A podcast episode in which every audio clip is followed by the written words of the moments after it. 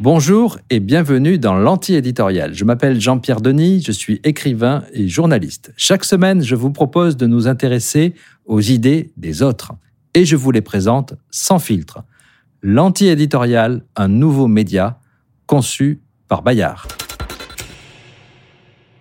Les crises ne sont jamais des retours en arrière. Les catastrophes peuvent même être des accélérateurs d'innovation technologique et de transformation sociale.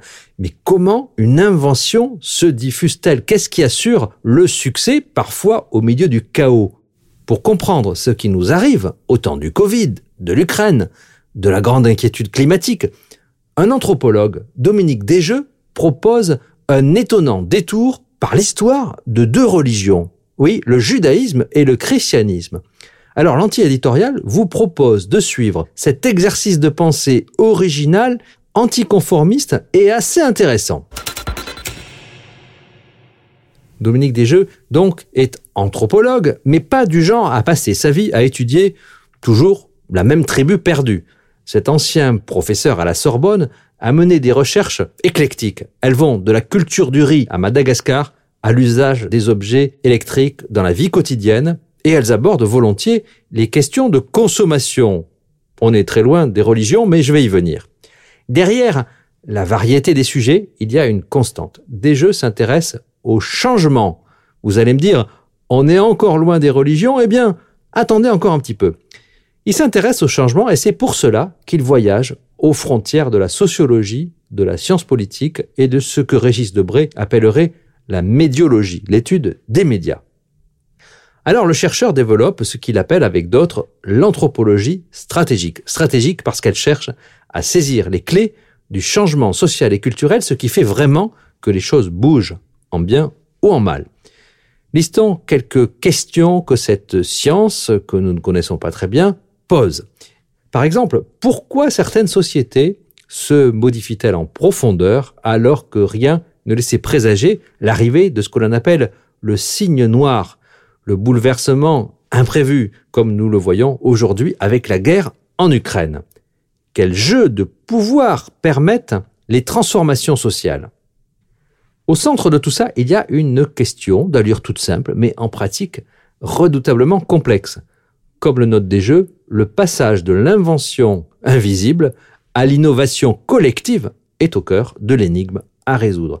Comment l'innovation incrémentale, autrement dit progressive, par petites touches, devient-elle une innovation, c'est-à-dire un processus social qui conduit à la réception de la nouveauté? Si vous préférez, qu'est-ce qui fait la différence entre le gadget amusant présenté au concours Lépine, ou même, tiens, le Minitel, et la généralisation du smartphone à l'échelle mondiale? Pour des jeux, pour que l'innovation se généralise en dehors de son milieu d'origine, il y a trois conditions essentielles, incontournables, que le christianisme rencontrera. D'abord, cela nécessite une personnalité forte. Disons que chez Apple, Steve Jobs, avec son souci du design et son art du marketing, n'est que l'émule de Saint Paul, le simplificateur, le propagateur génial du christianisme. Deuxième loi, deuxième condition, les inventions ne se diffuse pas dans le vide et elle ne circule pas spontanément. Il n'y a pas de société sans maillage social, il n'y a pas de diffusion d'innovation sans réseau social qui lui préexiste. Il est donc faux de penser qu'une idée se diffuse simplement parce qu'elle est géniale. Mais il est plus que prétentieux de croire que nous, nous, nous avons tout inventé et nous avons inventé les réseaux sociaux. Allons, avant de penser Instagram, évoquons plutôt les synagogues des premiers siècles. Elles sont réparties dans les villes clés du bassin méditerranéen et de la Mésopotamie. C'est la diaspora juive qui assure le succès de la start-up chrétienne qui va bientôt se séparer d'elle et même se retourner contre elle pour conquérir un marché, le marché des dieux, le marché de l'Empire romain. Et oui, à l'époque de l'émergence du christianisme, le réseau social, ce sont les synagogues. C'est par ce réseau que le christianisme est passé de quelques milliers d'adeptes perdus dans l'Empire au statut de religion dominante et même officielle. Avant de rompre avec le judaïsme, les premiers chrétiens s'appuient donc sur son tissu. L'intitulé même des lettres de l'apôtre Paul aux Romains, aux Thessaloniciens, en est la preuve. troisième loi, troisième invariant des processus d'innovation, selon des jeux, la réinterprétation, la traduction, l'hybridation, exactement comme le judaïsme rabbinique et le premier christianisme le feront, l'un en renonçant aux sacrifices animaux, l'autre en se coulant dans la pensée et le langage des Grecs. Il faut savoir s'adapter à son nouveau public. Ajoutons Allez, un quatrième élément. Rien ne vaut une bonne crise systémique qui va transformer une ancienne configuration pour en produire une nouvelle.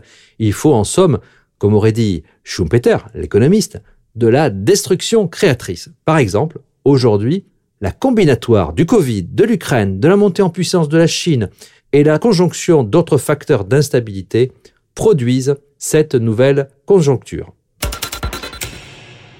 Alors, des jeux n'est pas du tout un spécialiste des religions, il faut le dire, son livre Le marché des dieux, qui paraît au PUF, est donc inclassable et même un peu déconcertant, c'est ce qui a intéressé l'anti-éditorial. On pourra d'ailleurs juger, disons, discutable, voire sulfureuse certaines de ses sources. Son abord matérialiste des religions froissera éventuellement des susceptibilités croyantes. À l'inverse, son approche optimiste des crises heurtera peut-être les tenants de l'effondrement. Enfin, sa lecture du christianisme comme cas d'école par excellence de l'innovation sociale surprendra ceux qui voient les religions comme des forces réactionnaires. Et ce regard extérieur, ce pas de côté, n'en est pas moins intéressant, surtout pour comprendre pourquoi les catastrophes peuvent être fécondes. C'est le sujet que l'on abordait dès le début de cette anti-éditoriale. Arrêtons-nous un instant, si vous voulez, sur un événement majeur. La destruction du temple de Jérusalem par les Romains en 70 au premier siècle de notre ère. L'édifice religieux s'écroule, il s'écroule sur lui-même, en son centre, physiquement, mais il s'écroule culturellement, symboliquement et bien sûr politiquement. C'est l'exemple même de la méga-tuile, le truc dont on ne se remet normalement pas. Le judaïsme aurait dû disparaître et le peuple juif se dissoudre. Or, si les conséquences, évidemment, sont majeures, elles sont imprévues, elles sont impressionnantes, mais finalement, elles sont positives. Au cœur même de la civilisation polythéiste, la civilisation gréco-romaine, deux concurrents sont en train d'émerger tout simplement sur le marché des innovations religieuses monothéistes, c'est-à-dire sur le marché des dieux, le titre du livre de Desjeux. Ces deux innovations, ces deux concurrents, c'est le judaïsme et le christianisme. Et oui, les chrétiens jouent la carte de l'expansion, le produit grand public. L'entreprise rabbinique, au contraire, se concentre sur son cœur de métier, la préservation du peuple juif. Les sacrifices animaux sont le trait commun entre les Hébreux et les païens de l'Antiquité. L'économie du temple et celle de la ville de Jérusalem reposent sur ces sacrifices. Allez, les voici oubliés, remplacés par la prière, le rituel quotidien, l'étude à la synagogue, et cela partout dans l'Empire, donc quelque chose de mobile. C'est le début d'une nouvelle religion, le judaïsme. Elle se fonde sur l'interprétation des textes et sur le respect d'une orthopraxie. Les hommes, par exemple, doivent être circoncis et les rites de pureté sont respectés. Au même moment, une autre innovation, concurrente a lieu, elle est en compétition au sein du monde juif, et cette innovation, c'est le christianisme. Il est fondé bah, sur le contraire, l'orthodoxie, et non pas l'orthopraxie. L'orthodoxie, c'est ce que les chrétiens appellent le credo, avec en son centre la foi en la résurrection. Mais la clé du succès, en réalité, c'est la simplification. Plus besoin de circoncision, il suffira que l'on vous plonge dans l'eau, on appelle cela le baptême. Nous voyons les catastrophes comme des catastrophes. C'est le cas avec le Covid ou le réchauffement climatique. Mais en fait, ce sont des boîtes de Pandore d'où sortent toutes sortes d'innovations inattendues. À travers la double émergence du judaïsme puis du christianisme, en gros, entre l'exil à Babylone, ou à tout le moins l'époque hellénique et l'empereur Constantin, l'empereur romain, des jeux montrent cela à grande échelle.